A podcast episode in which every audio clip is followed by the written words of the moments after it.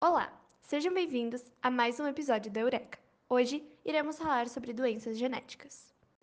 As doenças genéticas são aquelas que incluem alterações no DNA, causando distúrbios metabólicos ou modificações físicas no indivíduo. Algumas delas podem ser repassadas de pais para filhos. É importante lembrar que nem todas as doenças genéticas são hereditárias.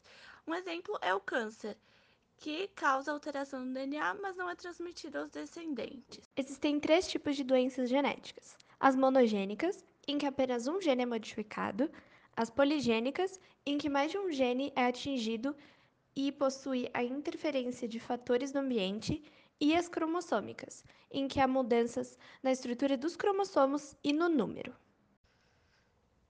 As anomalias genéticas mais comuns são Síndrome de Down, que é provocada pela presença de um cromossomo a mais no par 21.